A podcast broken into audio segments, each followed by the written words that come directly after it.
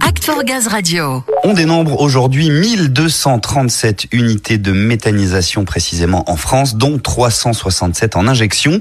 C'est 34% de plus qu'en 2020. Une vraie montée en puissance et ce n'est que le début. Pour faire face à cette dynamique, assurer la maintenance et la sécurité des sites, une cellule technique gaz vert a été créée ainsi qu'une astreinte de niveau 2, on l'a dit. On va donc s'intéresser à cette astreinte tout d'abord. Pour cela, on retrouve Samuel et son premier invité. Et celui qui va nous la présenter, cette astreinte de niveau 2 mise en place en février 2020, c'est Sébastien Erasimus. Bonjour Sébastien. Bonjour Samuel. Sébastien, vous êtes délégué maintenant spécialisé gaz sur la région Est. Pourquoi avoir ressenti alors la nécessité de mettre en place ces astreintes N2 et quel est leur rôle?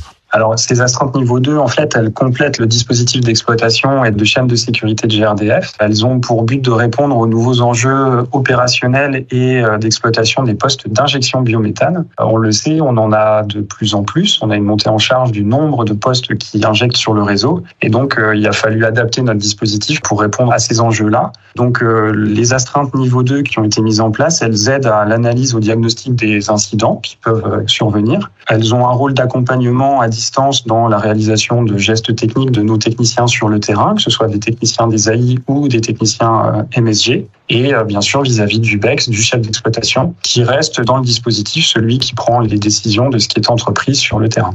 En fait, c'est une astreinte supplémentaire, complémentaire d'ailleurs plutôt, ciblée gaz vert, qui vient répondre aux besoins générés par la montée en puissance ces dernières années des unités de production de biométhane. Oui, clairement, parce qu'en fait, on a besoin de couvrir des nouveaux enjeux, des nouvelles problématiques techniques. Donc, l'astreinte niveau 2 est capable de consulter à distance les données du poste, d'analyser euh, telle ou telle problématique et de euh, proposer des solutions aux chefs d'exploitation, aux techniciens sur le terrain, aux producteurs. Sur la région, on a fait le choix d'une assistance téléphonique à distance, disponible 24 heures sur 24, qui est dédiée aux besoins des acteurs de terrain et du bureau d'exploitation, qui est là pour les guider en cas de besoin. Vous êtes une sorte de hotline, en fait, vous êtes sollicité pour toutes sortes de problématiques ou questions des producteurs de biométhane.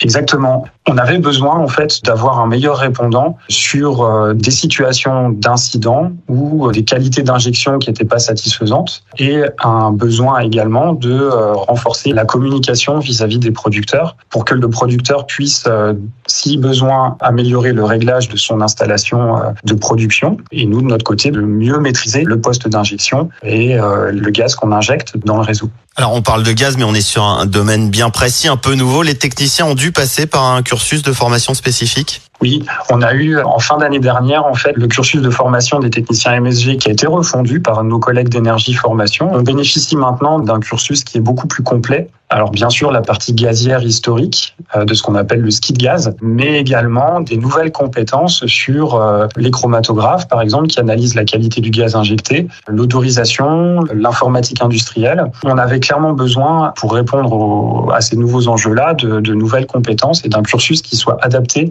à, à, à, ces nouveaux besoins. Donc en fait, de manière progressive, on va jusqu'à des stages constructeurs où là, c'est très très poussé et ça permet de bien maîtriser, fabricant par fabricant, la technologie du poste, du code automate, etc. En fait, l'astreinte N2, elle couvre euh, un besoin très opérationnel, mais c'est tout l'écosystème autour qui a été travaillé justement pour atteindre ces besoins euh, techniques et relationnels. Bon, on se doute qu'il a fallu rythmer vos pas sur le développement et les innovations liées au gaz vert, mais ces astreintes maintenant, elles sont en place depuis deux ans et actives sur l'ensemble du territoire. Ça a mobilisé évidemment les équipes un peu partout. Quels sont les retours? Le bilan est bon Le bilan, il est très positif. J'en profite pour saluer la montée en compétences et l'engagement des personnes qui assurent l'astreinte niveau 2 sur la région euh, Est en particulier, mais je suis sûr que c'est vrai partout, parce qu'effectivement, ils se sont vraiment impliqués dans l'apprentissage, dans euh, la prise en charge des différentes situations, la volonté de satisfaire le produit de satisfaire les enjeux de sécurité qui sont euh, toujours prépondérants dans, dans ce qu'on fait. Sur l'année 2021, par exemple, euh, ils ont pris en charge environ 550 euh, sollicitations. Tout est tracé dans un outil qui a été développé aussi sur la région Est qui s'appelle Bob, qui est aussi utile pour la cellule technique gaz vert. Et en fait, ce qu'on constate aujourd'hui, c'est qu'on est de plus en plus capable de gérer des choses complexes et on a aussi du coup des capacités à intervenir tant sur le terrain qu'à distance via la Strintn 2 qui sont de plus en plus euh, robuste. Bon, très bien. On salue également l'investissement de tous dans ces astreintes de niveau 2. Vous avez glissé au passage un mot de la cellule technique gaz vert. Ça tombe très bien. On va y revenir dans un instant avec Antoine Tandonnet. Merci beaucoup, Sébastien Erasimus. Merci à vous.